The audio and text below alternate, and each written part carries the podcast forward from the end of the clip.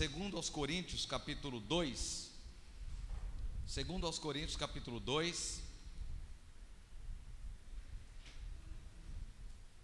Coloque-se em pé, por gentileza, depois você vai sentar por um longo tempo. Segundo aos Coríntios, capítulo 2. Não deixe de orar pelo irmão João Martins, né, o pai da, da Paula, da Márcia, Marta, ele está enfermo, né? Passou o dia todo, a Márcia está com ele no hospital.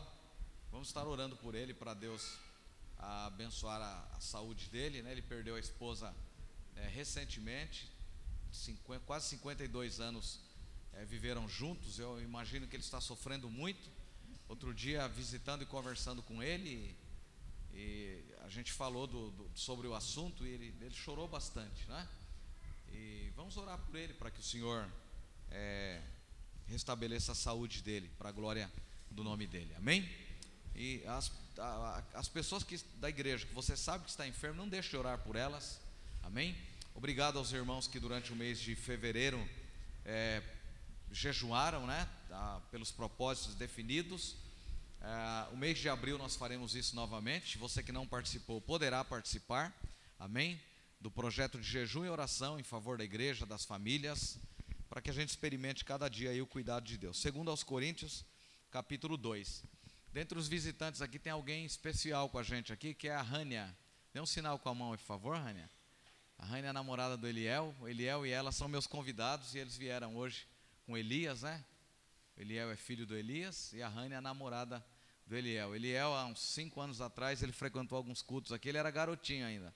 Agora já está até namorando, né?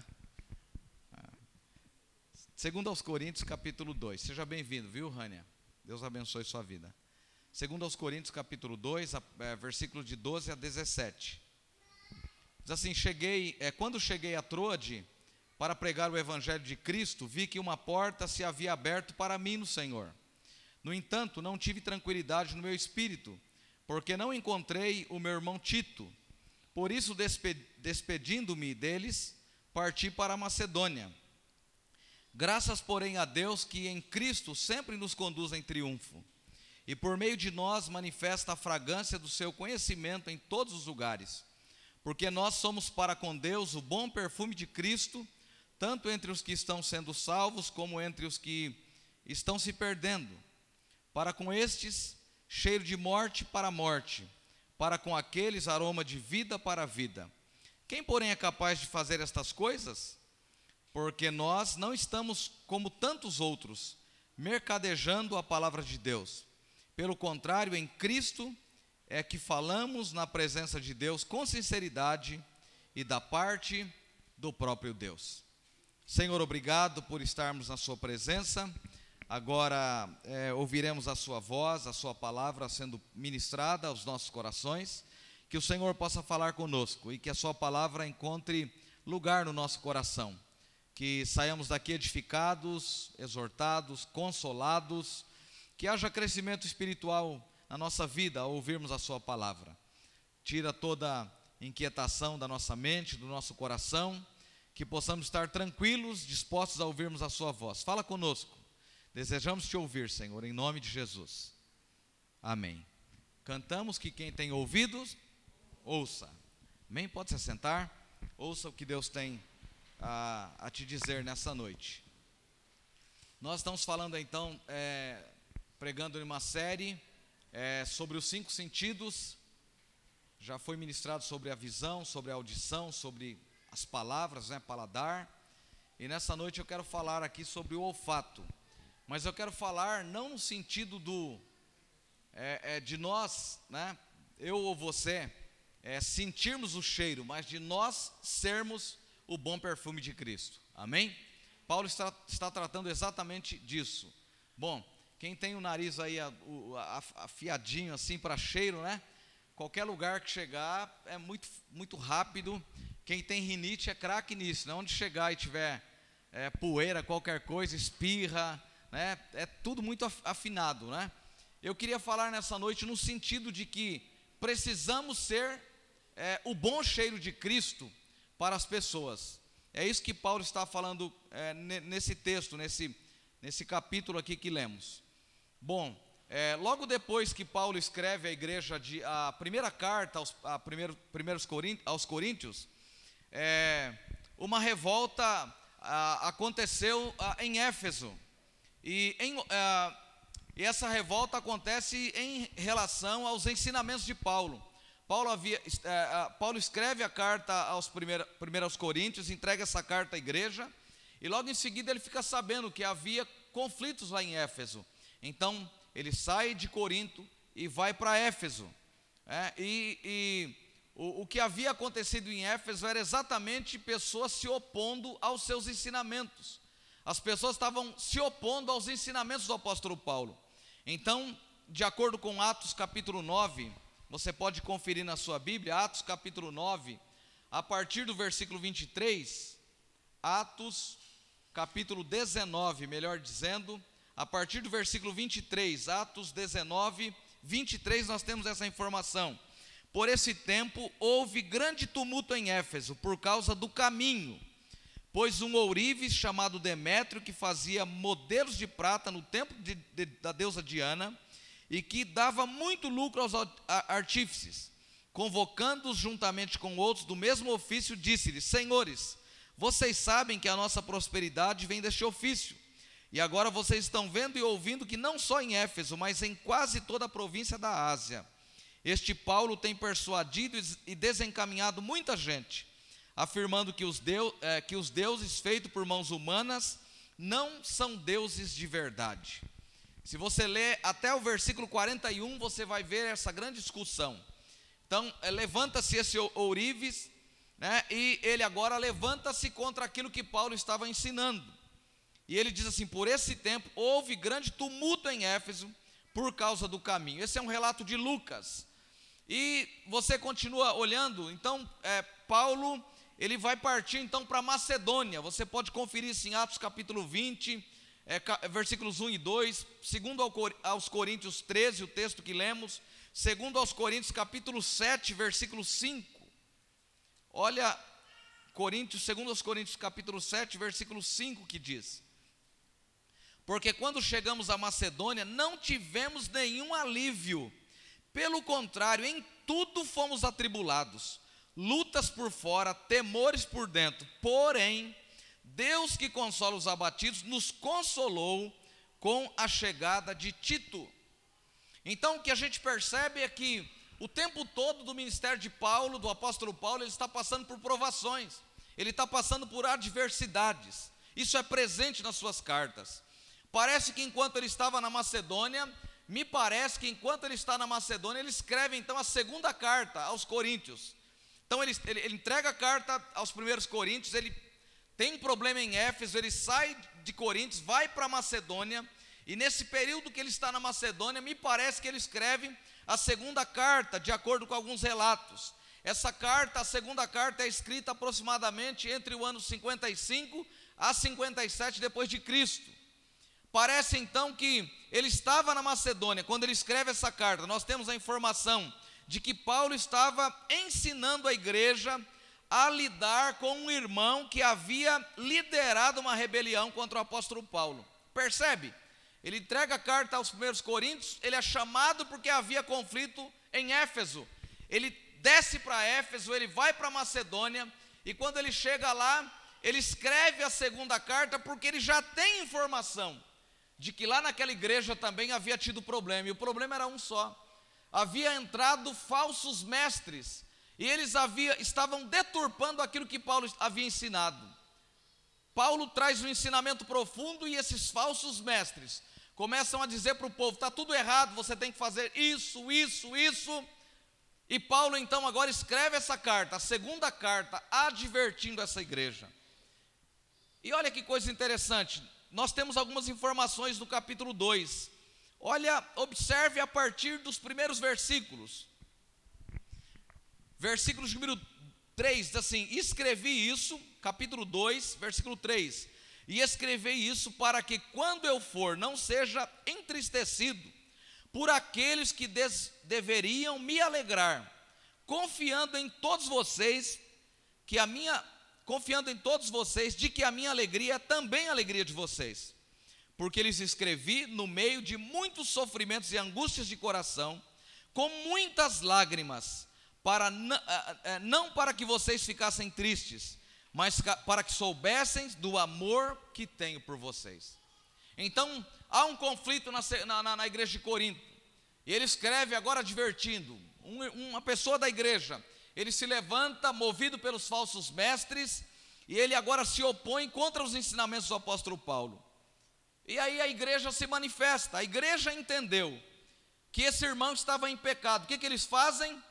Alguns desses irmãos disciplinam essa pessoa. Olha a partir do versículo 5. Ora, se alguém causou tristeza, não o fez a mim, mas para que eu não seja demasiadamente áspero, digo que em parte causou tristeza a todos vocês. Basta-lhe a punição imposta pela maioria. De modo que agora, pelo contrário, vocês devem perdoar e consolar para que esse indivíduo não seja consumido por excessiva tristeza. Essa igreja, então, os irmãos se levantam e dizem: peraí, mas você está se levantando contra o ensinamento que nós estamos recebendo. Então, esse, esse irmão é disciplinado. E agora, olha Paulo, interessante, a, a, a visão apostólica, a, a visão pastoral de Paulo.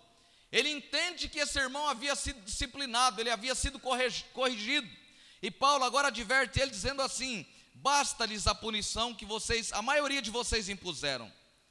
Agora faça contrário a isso, vocês devem perdoar, vocês devem consolar, para que esse indivíduo não seja consumido por excessiva tristeza. E aqui tem algo muito interessante, precisa ter disciplina na igreja. A disciplina é para sarar, a disciplina é para curar. Aonde não, não, não se coloca limites, a gente faz o que deve e o que não Deve. Então, a disciplina aqui tem um objetivo. A disciplina aqui ela tem propósito de cura. A disciplina tem propósito de que a pessoa se arrependa do pecado que está cometendo. E olha o que diz o versículo de número 7. De modo que agora, pelo contrário, vocês devem perdoar. Melhor dizendo, versículo 8. Por isso peço que vocês confirmem o amor de vocês para com ele. E por isto, e por isso também que eu lhes escrevi para ter prova de que em tudo vocês são obedientes. Pastor, onde o senhor quer chegar?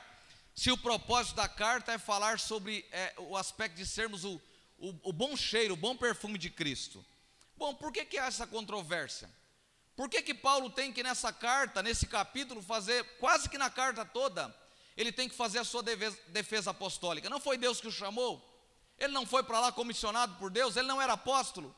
Não havia o reconhecimento dos apóstolos, não havia o reconhecimento do próprio Deus, de Jesus, sobre o ministério de Paulo, mas ele tem agora se que se defender, porque havia conflitos nessa igreja. E você pode olhar no versículo 11, olha o que Paulo diz, ele diz algo muito sério, e a partir daí desencadeia o texto que eu li com vocês. Olha o que diz o versículo número 11, versículo número 10, melhor dizendo, para a gente ter uma compreensão melhor do versículo 11. A quem vocês perdoam alguma coisa, eu também perdoo. Pois o que perdoei, se é que perdoei alguma coisa, eu o fiz por causa de vocês, na presença de Cristo. Por quê? Olha o motivo por que eles perdoaram: para que Satanás não alcance vantagem sobre nós, pois não ignoramos quais as intenções dele. Isso aqui é muito importante. A igreja diz que tem Jesus, nós falamos que temos a unção do Espírito Santo, mas nós muitas vezes, nas nossas picuinhas, nas nossas adversidades, nós ignoramos as armas de Satanás contra a vida da igreja. Nós ignoramos as armas do diabo para desfazer e para trazer prejuízo à obra de Deus. Então, Paulo tem aqui alguém que se levanta alguém que vai contra os seus ensinamentos, dissemina isso na igreja, começa a falar isso para todo mundo, que os ensinos do apóstolo estão errados, os irmãos disciplinam essa pessoa, Paulo olha agora com um olhar de misericórdia diz assim: vocês já disciplinaram, agora perdoe ele, estenda a mão para ele, ajude ele. E Paulo dá uma demonstração do que ele fez. Ele diz: Eu perdoei. Se é que eu tinha que perdoar alguma coisa. Ou seja, Eu fui vítima de tudo que aconteceu, mas se, se eu tinha que perdoar, então eu perdoei. Que vocês façam a mesma coisa. O diabo não está preocupado com as grandes coisas que nós fazemos, porque quando nós cometemos grandes pecados, na maioria das vezes nós escondemos eles. O diabo, ele está pronto para nos atacar nas pequenas coisas que nós ignoramos que estamos fazendo que desagrada a Deus. Qual o ensinamento principal desse texto, irmãos? É que a sã doutrina tem que ser preservada. A sã doutrina precisa ser pregada e ela precisa ser preservada. E como que se preserva a sã doutrina? Bom, o líder tem a responsabilidade de pregar. Mas quando a gente ouve a, a, mensagem, a gente pode fazer duas coisas. Ou a gente ouve e ela desce ao coração, ou a gente ouve e entra por aqui, sai por aqui. Quando fazemos isso, nós ignoramos a sã doutrina, nós ignoramos os ensinamentos da palavra. E isso vai trazer prejuízos para a nossa fé. E você vai olhar a carta, a, a, a igreja de Corinto era uma igreja intensamente complicada. Olha a primeira carta, o capítulo 11, estudei isso com os irmãos da escola bíblica dominical. Paulo precisa advertir essa igreja, chamar a atenção, corrigir essa igreja, porque nem na ceia eles sabiam se portar. E era uma igreja que falava em línguas estranhas, era uma igreja que tinha a manifestação dos dons espirituais, portanto, eles eram meninos espiritualmente. Eles tinham atitudes infantis na fé. E Paulo deseja que essa igreja cresça, ele deseja corroborar, participar do crescimento dessa igreja, ele deseja investir na vida dessa igreja, ele deseja ver na igreja de Corinto crentes maduros, crentes alicerçados na palavra. E esse texto desencadeia de uma forma muito interessante. Primeiro, Paulo fica sabendo então que lá tem falsos mestres, e que o propósito deles é corromper os ensinos que ele havia trazido a essa igreja pregadores na região de Jerusalém entram em Corinto e eles começam a ensinar aos cristãos. Eles começam a adotar pra, práticas judaicas. Eles começam a voltar para o judaísmo. Eles começam a, voltar para o, para, para o berço infantil. A igreja começa a fazer isso. E nos nossos dias não é diferente. Então tem a vigília do, do, do, do pano de saco. Então vão lá e Todo mundo entra para a vigília, apaga-se as luzes, dá um saco de estopa para cada um, e daí, é, a um determinado momento, apaga-se as luzes, todo mundo entra dentro desse pano de saco, e eles pegam um texto bíblico lá dizendo que é para se vestir de saco e cinza, que isso é para se humilhar, então por isso que eles vão fazer isso. E um dado momento lá, com as luzes apagadas, todo mundo começa a pular, cheio do espírito, dentro de um saco de estopa. Isso é coisas dos nossos dias. Começou a moda do dente de ouro. Todo mundo, o povo ia para a igreja para receber dente de ouro. Eu me lembro disso na minha adolescência, juventude, aqui o pastor Josias dizendo: Ó, oh, se alguém aparecer aqui com dente de ouro, nós vamos arrancar o dente de ouro de vocês aqui para investir na obra missionária. Passou a moda do dente de ouro, veio a moda de rodar o paletó. Então o pregador pegava o paletó e rodava o, o paletó e todo mundo caía e caía cheio do Espírito Santo. Então, nós temos em pleno século 21 uma igreja, e quando eu falo de igreja, eu não estou falando propriamente aqui, mas eu estou falando de igreja no sentido universal da palavra, muita infantilidade na vida da igreja. E o chamado de Paulo aqui é para que esses cristãos saiam da infância e para que eles cumpram o propósito pelo qual eles foram chamados. Há muita coisa que ocorre na igreja que revela infantilidade, revela meninice, revela o quanto nós precisamos conhecer a Cristo. Em geral, há alguns ensinamentos nessa carta, alguns propósitos dessa carta. Primeiro, expressar, expressar Paulo escreve essa carta expressando gratidão e fortalecendo os santos que tinham agido favoravelmente à sua carta anterior. Você olha para quando ele quando Tito traz a, a primeira carta, entrega para o povo a primeira carta. É, aliás, Paulo traz a primeira carta, entrega para o povo Tito volta para dar uma resposta para Paulo do que havia acontecido. E ele diz para Paulo: O povo recebeu satisfatoriamente a carta que você enviou. O que, que significa isso? Que a gente pode começar muito bem e terminar muito mal. A, a igreja de Corinto recebe a carta, recebe as advertências, eles é, é, ficam maravilhados com a carta, os ensinos, eles acham importante, mas o tempo passa e no passar do tempo, eles se dispersam na caminhada com Deus, eles se perdem na caminhada com Deus. O segundo propósito, alertá-los dos falsos mestres, que corromperam as doutrinas puras do cristianismo.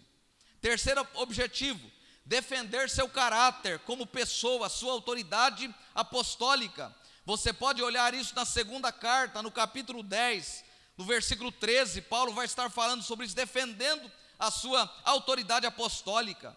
Em quarto lugar, ele escreve para incentivar os santos de Corinto a fazer uma oferta financeira e generosa para os crentes de Jerusalém, segundo aos Coríntios capítulo 8, versículo 9. Os crentes de Jerusalém estão passando por dificuldade. Então ele olha para a igreja de Corinto, ele, ele suplica esses irmãos que levante uma oferta e que envie uma oferta para a igreja de Jerusalém, os cristãos de Jerusalém. A igreja de Jerusalém precisava ser abençoada pela igreja de Corinto. E aí a gente vai desencadear para o versículo número 12.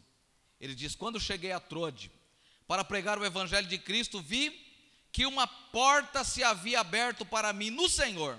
No entanto, não tive tranquilidade no meu espírito, porque não encontrei o meu irmão Tito. Por isso, despedindo-me deles, parti de novo para a Macedônia. Então, olha que coisa interessante, Paulo não tem tranquilidade. Enquanto ele está, ele vai entregar a primeira carta, ele ouve então que há problemas em Éfeso, ele vai para Macedônia, e ele diz que não teve tranquilidade, porque ao chegar ele não, não encontrou Tito, que era alguém importante, era um, um jovem pastor, que era muito importante para o seu ministério, bem como Timóteo torna-se um pastor, um jovem importante para o seu ministério.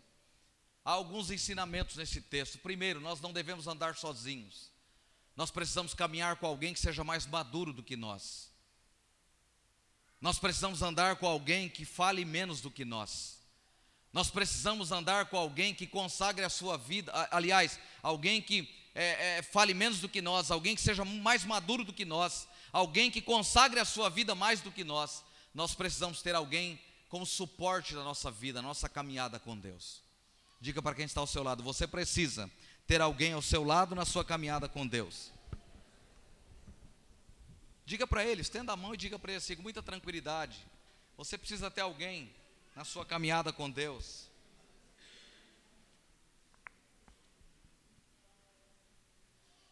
Nós não precisamos ficar confessando os nossos pecados para ninguém, irmãos. Há pecado sim, a gente precisa trazer e confessar. Tem liderança na igreja para isso mas no sentido de ir ao sacerdote confessar os pecados e depois dar as penitências para a pessoa, não precisa disso. Mas nós precisamos prestar contas das nossas ações para alguém. Todo crente precisa descobrir alguém mais maduro do que ele e caminhar com ele e prestar contas da sua caminhada para ele. Quando você não estiver conseguindo orar, você diga para ele assim: Ó, não estou conseguindo orar, me ajude aí. Quando você não, não estiver conseguindo jejuar, ler a Bíblia, você fala para a pessoa: me ajude aí, me ajude, eu não estou conseguindo eu não estou conseguindo administrar o meu tempo, eu não estou conseguindo a cuidar do que eu preciso cuidar para o meu crescimento espiritual. A gente sempre busca alguém mais maduro do que a gente para caminhar com ele, para estar ao lado dele. E aqui é, algumas coisas são interessantes. Versículo 14: Graças, porém, a Deus, que em Cristo sempre nos conduz em triunfo e por meio de nós manifesta a fragrância do seu conhecimento em todos os lugares, porque nós somos para com Deus o bom perfume de Cristo, tanto para os que estão sendo salvos, como, para, como entre os que estão se perdendo. Para com esse cheiro de morte para a morte, para com aqueles aroma de vida para a vida. Quem, porém, é capaz de fazer estas coisas? Porque nós não estamos, como tantos outros, mercandejando a palavra de Deus pelo contrário, em Cristo é que falamos na presença de Deus com sinceridade e da parte do próprio Deus. Nós pregamos, disse Paulo, da parte do próprio Deus.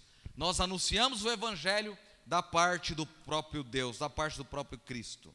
Então ele diz: graças, porém, a Deus, que em Cristo sempre nos conduz em triunfo. Eu observei uma coisa interessante nessa, nesse primeiro no versículo 14. Embora Paulo esteja usando o plural aqui, dizendo nós, mas ele está falando de si mesmo. Ele está falando dele mesmo, mas ele usa a, expressão, graças, porém, a Deus que em Cristo sempre nos conduz. Ele está falando dele mesmo. Ele está falando que é Deus quem o conduz em triunfo. Mas ele é extremamente gentil aqui, ele usa o plural, dizendo nós.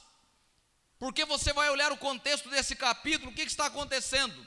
Os falsos mestres disseminam na igreja, alguém compra a ideia dos falsos mestres, dos falsos mestres, se levanta contra os ensinamentos de Paulo, a igreja disciplina essa pessoa, Paulo volta, eh, eh, volta à igreja, instrui a igreja, receba-o, perdoe essa pessoa, caminhe com ele, ajude ele, mas agora aqui Paulo está dizendo que em meio todas essas tribulações, em meio todas essas adversidades, os falsos mestres estão dizendo que ele é, é, é, os seus ensinos são errados. Os falsos mestres estão dizendo que o objetivo de Paulo é ganhar dinheiro em cima desse povo. Embora ele seja acusado de tudo isso, ele diz assim: graças, porém, a Deus que em Cristo nos conduz em triunfo. Ou seja, irmãos, na vida cristã não há o dia que você, o dia que você é, perceber que as coisas, que a maré está tranquila na sua vida espiritual, não abaixe as armas da oração. A qualquer momento a tempestade pode voltar novamente. Deus não nos chama para dar um mar de rosas, Deus não nos chama para termos uma vida é, tranquila, sem problemas, sem adversidade. Na vida cristã nós temos adversidade. Porém, Paulo está dizendo, diante de tudo isso, ele diz versículo 12: Quando eu cheguei em Trode para pregar o evangelho de Cristo, vi uma porta que se havia aberto para mim no Senhor. No entanto, não tive tranquilidade no meu espírito. Como que alguém que é chamado por Cristo pode sofrer todas as acusações que Paulo sofreu? Isso é uma pergunta minha, pessoal. Como pastor, olhando para este grande modelo, para este grande referencial que a Bíblia tem de pastor, de, de, de, alguém comprometido com o Evangelho, como que alguém tão comprometido, chamado por Deus, possa, pode passar tantas aflições como Paulo passou? E aí ele vai dizer para a gente, na continuidade do versículo 14: por meio de nós, ele manifesta a fragrância do seu conhecimento em todos os lugares. É por meio de você, é por meio da sua vida, é por meio do alicerce da sua fé, da sua caminhada com Deus, que esse perfume é exalado, e é o perfume do conhecimento de Deus. As pessoas precisam olhar para nós e identificar que nós de fato conhecemos a Deus. Há muito religioso mas as pessoas não devem olhar para a gente apenas como religioso, mas as pessoas devem olhar para a gente como alguém que detém o conhecimento de Deus. E sabe quando é que as pessoas veem que eu conheço a Deus? É quando eles me veem lidar com as adversidades da vida. Não é quando está tudo bem, tudo maravilhosamente bem na minha vida, mas é como eu lido com as adversidades, é como eu lido com os problemas, é como eu lido com o desemprego, é como eu lido com a doença quando ela bate na porta da minha casa, é como quando eu lido quando alguém me despreza, é como eu lido quando as pessoas não me compreendem, é diante de todas essas questões que nós precisamos exalar o bom perfume de Cristo.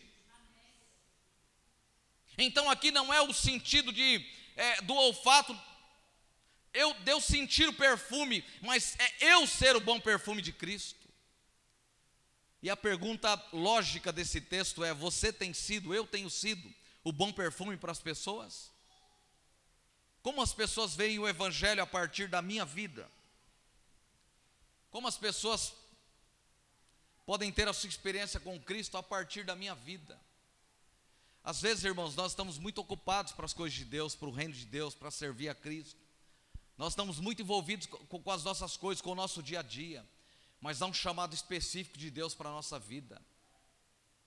Esse ter, essa segunda, a segunda carta, capítulo 2 aqui, Paulo está abrindo o coração. Ele introduz o capítulo, lá no versículo 1, dizendo assim: Porque decidi por mim mesmo o seguinte: não voltar e me encontrar com vocês em tristeza. Paulo, Paulo, Paulo funda essa igreja, ele começa essa igreja. Eu li alguns comentaristas que disse que ele deve ter passado aproximadamente um ano e meio com esse povo, ensinando dia e noite a palavra, estruturando essa igreja, discipulando este povo, ensinando todos os princípios. Ele sai dessa igreja, ele desce para Macedônia, já começam os conflitos nessa igreja. Esses cristãos que diziam ser cheios do Espírito Santo, mostram a imaturidade que eles têm. E Paulo então reforça aqui dizendo que eles precisam exalar esse cheiro. Ele está sendo acusado pelos falsos mestres de fracasso. É, eles não reconhecem o apostolado de, do apóstolo Paulo, mas ele diz: O Senhor me conduz em triunfo constante. Constantemente o Senhor me conduz em triunfo. É possível você estar passando por adversidade, no entanto, dizer: Deus está me conduzindo em triunfo, Deus está me conduzindo em vitória. Aleluia! Deus está proporcionando o meu crescimento. Ele escreve à igreja de Filipos e diz em Filipenses capítulo 1: Aquele que começou a boa obra em vós, ele há de completá-la até o dia de Cristo. Ele olha para essa igreja e diz assim: Eu oro para que o amor de vocês aumente mais em mais, em plena percepção. É um amor que percebe os detalhes das coisas que estão ao meu lado. É um amor que percebe que às vezes não sou eu que tenho que, que pedir perdão, mas esse amor é tão perceptivo que eu disse que é o que Paulo escreve aqui. Eu, se depender de mim, eu, eu vou lá, eu vou fazer, eu vou pedir, eu vou, vou estender a minha mão. É um amor que cresce, que é perceptivo das coisas que estão à nossa volta, ao nosso lado, daquilo que precisa, ser mudado, daquilo que precisa ser melhorado na nossa caminhada com Deus. E ele usa uma, uma expressão muito interessante aqui, versículo 15: por, porque nós somos para com Deus o bom perfume de Cristo, tanto entre os que estão sendo salvos, como entre os que estão se perdendo. E ele usa uma linguagem muito interessante, ele usa uma linguagem romana, o general com seu exército ia para a batalha. E quando eles chegavam lá, eles, eles pegavam é, é, é, os, os, os, soldados, os, os, inimigos, e esse general volta agora com em um carro, em um carro aberto, desfilando, as pessoas comemorando é, a, a, a, vitória do general romano. Ah, em outro carro atrás estão os soldados que eles prenderam, que eles estão trazendo cativos agora. E para o general e para os seus soldados, as pessoas vêm é, comemorar e eles, eles, eles colocam, soltam incenso, eles jogam rosas, pétalas de rosas, eles comemoram, e o objetivo é que isso exale o cheiro. Então o general com o seu exército vencedor, eles estão caminhando e exala o perfume, o cheiro, o bom cheiro. Mas atrás tem os soldados que foram presos, feitos escravos, e eles estão vindo agora para, para serem mortos, eles vão ser mortos, vão ser fuzilados. Então, esse mesmo perfume que o general e seus soldados sentem, os que estão presos para morrer estão atrás e também estão sentindo. Então, Paulo usa exatamente essa expressão, porque nós somos para com Deus o bom perfume de Cristo, tanto entre os que estão salvos como entre os que estão se perdendo para com este cheiro de morte para a morte, mas para com aqueles aroma de vida para a vida.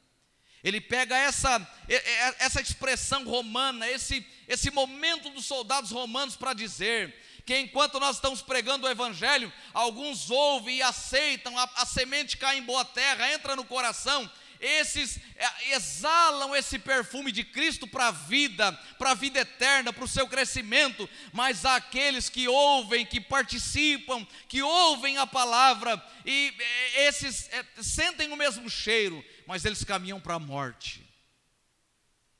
Ouvir, a, ouvir o Evangelho, ouvir a palavra, ouvir os ensinamentos, servir a Cristo e não obedecer, não colocar em prática os seus ensinos é sentir o cheiro do perfume, mas sentir o cheiro para a morte.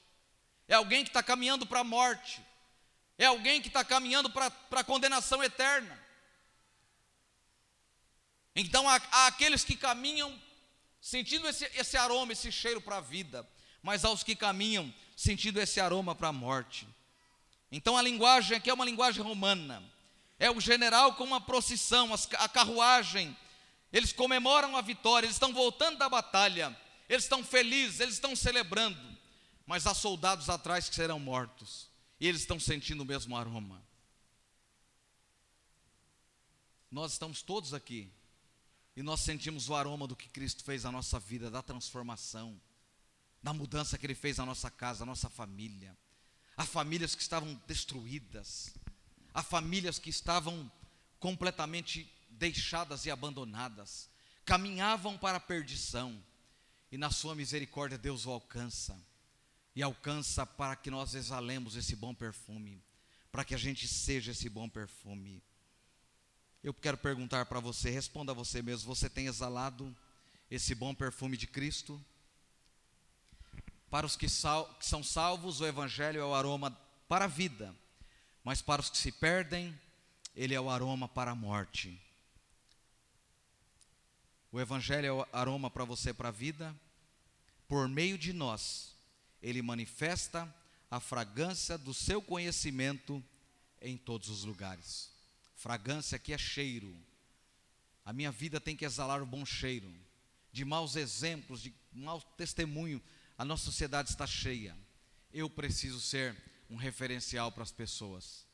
E quando eu estou dizendo isso, eu não estou dizendo que a gente tem que ser santo, ser colocado no pedestal. Nós vamos continuar pecando. Isso está, o, o pecado está no, no nosso DNA, no DNA do homem. Nós somos regenerados, mas nós todos os dias se não for a graça, nós recorremos ao pecado novamente. Então nós precisamos da misericórdia de Deus todos os dias da nossa vida. Mas nós precisamos exalar, exalar essa fragrância, o bom cheiro de Cristo na nossa vida. Amém? Eu não posso dizer nada disso ao seu respeito. Você mesmo pode dizer a respeito de você, como você tem sido. Essa semana eu e a Sônia tivemos uma experiência bastante interessante. A Sônia precisou é, é, passar é, é, no médico e nós fomos ao médico e chegamos lá. A Sônia estava bastante preocupada é, por causa do resultado de, do, do exame que é, havíamos feito e ela tinha tido o resultado e parecia algumas complicações. E o médico que nos atende começa a conversar com a gente, ele começa a conversar com a Sônia, ele pergunta assim para a Sônia: Você é, é, Qual é a sua fé? A Sônia diz assim: Eu sou evangélica, eu né, sou cristã e tal. Ele, ah, eu também sou, também sou e tal. E começou aquele papo, eu fiquei até preocupado, porque nós ficamos acho que uns, uns 30, 40 minutos na sala. E ele começou a falar para a gente. Daí ele falou, eu, eu falta dois anos para eu me aposentar. Dois anos para eu me aposentar, a minha esposa já se aposentou, falta dois anos, eu não vejo a hora de me aposentar. Eu amo Moçambique. Eu amo Moçambique. Eu faço missões em Moçambique, eu vou para lá, eu faço missões entre os ribeirinhos, Aí eu falei para ele, ah, eu também já fui a Moçambique, eu também. Aí ele gostou do assunto e ficamos. E ele começa a conversar e falar dos projetos missionários. Ele doa, ele divide as férias dele e ele doa para ir para o Amazonas. Ele corre o rio Amazonas em barco, 24 horas, 48 horas de viagem. Ele diz: O que eu mais gosto é atender aquelas pessoas e falar de Cristo para aquelas pessoas. E a gente começa, começou a conversar e tal. Daí ele falou: Eu sou da Igreja Batista Memorial de Alphaville. Eu falei: Ah, legal, está tendo um evento lá. O senhor vai participar? Aí eu disse: Não, não vou participar, não me inscrevi. Ele falou: Então o senhor vai à noite lá, que o senhor vai entrar comigo. Né? Altão ele assim, carioca. Aí quando eu chego lá à noite em Alphaville, eu olho, aí ele pediu que eu mandasse uma mensagem para ele. Quando eu mando a mensagem, ele falou assim: Eu estou saindo do consultório. Em 20 minutos eu estou lá na igreja. Você chega, vai no portão principal que eu vou te receber. Aí chega é, Júnior, Jabes e eu, quando eu olho aquele, ele, ele vindo da nossa direção, né, já com uma outra farda, um avental preto, todo vestido, né, trabalhando, servindo todo mundo com o maior prazer. Tinha 3 mil pessoas inscritas naquele evento. E ele lá, o dia inteiro, 12 horas de trabalho, sai e vai trabalhar, servir os irmãos. Aí fizemos a inscrição e tal, entramos, participamos da, da palestra. No intervalo, saímos para ir comer um lanche lá. Quando a gente chega lá, quem está na cantina servindo o pessoal? Doutor Moacir está lá servindo todo mundo lá na cantina, com aquele sorriso, com aquela alegria. Irmãos, que coisa interessante. Eu estou falando eu e a Sônia que somos cristãos, chegamos lá. Agora você imagina um médico desse cristão, que conhece Deus, que exala o bom perfume, chega alguém lá desesperado, aflito com um diagnóstico, com qualquer situação, e esse médico diz assim: ó, calma, fica tranquilo, né? E vai, nós precisamos ser o bom perfume de Cristo. O que, que você faz com a sua profissão? O que, que eu faço com a minha profissão? Se eu estiver atuando na área da educação, eu posso ser instrumento de Deus na educação?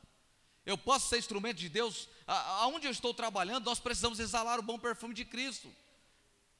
Nós cristãos, às vezes, parece que a gente, a gente é, é, vai para o trabalho, muitas vezes, eu não estou dizendo que isso é uma regra, né? Mas muitos cristãos vão para o trabalho, aí eles tiram o uniforme da fé, e lá dentro ninguém sabe que ele é cristão.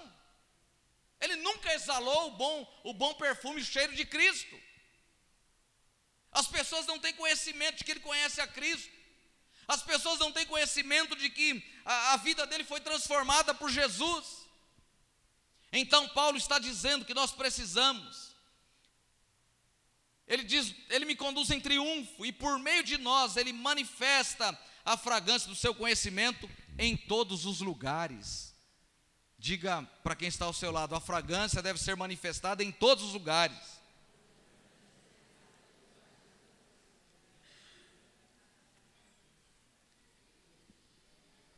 Aqui é um lugar propício para a gente ser sal, não é? Aqui é o saleiro. Então, ser sal aqui dentro é muito fácil. A gente precisa ser sal lá fora. Amém? Amém, irmãos? O que, nós fazemos com a capacidade que Deus nos deu? O que nós fazemos com as bênçãos que Deus tem nos dado? Como nós usamos tudo isso? Tudo isso pode ser usado a serviço do reino.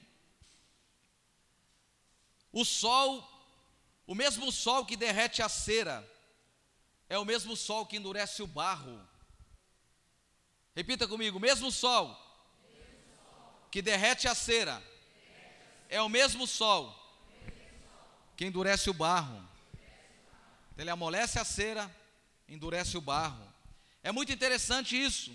O mesmo evangelho que amolece o nosso coração, que abre os nossos olhos, que ilumina o nosso entendimento para ver a glória de Deus, para conhecer a graça de Deus, é o mesmo evangelho que às vezes endurece o coração das pessoas, que pode estar na igreja sentado e com o coração endurecido. E quando é que o meu coração é endurecido? Quando eu não manifesto o bom cheiro de Cristo, quando eu não manifesto a graça de Cristo, quando eu não manifesto o poder do evangelho de Jesus. Então nós precisamos ser o bom perfume, nós precisamos exalar o bom cheiro de Cristo. Então a mesma cera que o mesmo sol que derrete a cera é o mesmo sol que endurece o barro. O mesmo evangelho que amolece o coração, que abre os nossos olhos, que ilumina o nosso entendimento, pode ser o mesmo evangelho que ao ouvi-lo eu endureço o meu coração, eu, eu digo isso não é para mim, isso é para o Ramsés Júnior, isso é para o Eliandro, isso aqui é para o Vanildo, isso aqui é para a Priscila, isso não é para mim, isso é indireta para mim, Deus não está falando comigo, o meu coração está sendo endurecido com o mesmo evangelho que é pregado e que corações são quebrantados e se desmancham e se derretem na presença de Deus. Qual a finalidade do evangelho na nossa vida? Qual a finalidade do, do evangelho no nosso coração? Eu ouvi uma frase dita pelo, pelo reverendo Augusto Nicodemos, em, em, em, regra geral, nós pastores aguardamos sempre o resultado dos nossos trabalhos. Ele diz assim: nós aguardamos, a gente é pastor, a gente quer ver o crescimento da igreja, tem muita coisa que a gente quer ver na igreja, mas ele diz assim: não se inquiete com isso. Deus não qualifica você pelo número de pessoas que você alcança. Deus te qualifica pela, pela, pela sua seriedade, pelo seu compromisso de pregar o Evangelho. A nossa qualificação não é o tanto que enchemos a igreja, mas a nós, nós somos qualificados por Deus pela nossa seriedade, pelo nosso triunfo na pregação do Evangelho. Nós somos qualificados então, aleluia, pela nossa fidelidade na pregação do Evangelho. Então você deve exalar o cheiro de Cristo para as pessoas. Você deve exalar o bom perfume de Cristo para as pessoas. Em qual processo está o seu coração? Em que processo? Sentindo o cheiro para a vida ou sentindo o cheiro para a morte? Eu quero reafirmar: o inferno é uma realidade. O inferno não é uma ficção. Deus não fez o inferno para o homem ser lançado lá. Deus, o inferno foi criado para os corações endurecidos que irão para lá. Pessoas que não renderam-se diante de Cristo. E rendição, perdoe-me por essa expressão, se você se sentir agredido por ela. Não é o teatro que às vezes nós fazemos, mas é o quanto o nosso coração está quebrantado.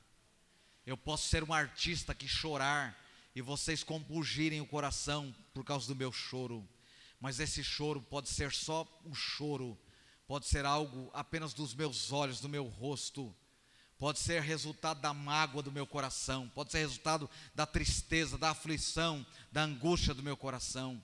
Mas Deus quer coração quebrantados, inclinados a obedecê-lo, a glorificar o seu nome onde quer que nós estejamos exalar o seu perfume onde quer que nós estejamos. Paulo, diante de tudo isso, ele tem consciência de ser conduzido em triunfo, de ser o bom perfume. Ele disse: Sou conduzido em triunfo, ou seja, eu sou sempre vitorioso. E ele só manifesta a fragrância do conhecimento de Deus. Olha o que diz o versículo, concluindo aqui o versículo 17. Ele diz assim: porque nós não estamos como tantos outros, mercadejando, mercadejando a palavra de, de Deus. Pelo contrário, em Cristo é que falamos na presença de Deus, com sinceridade e da parte do próprio Deus.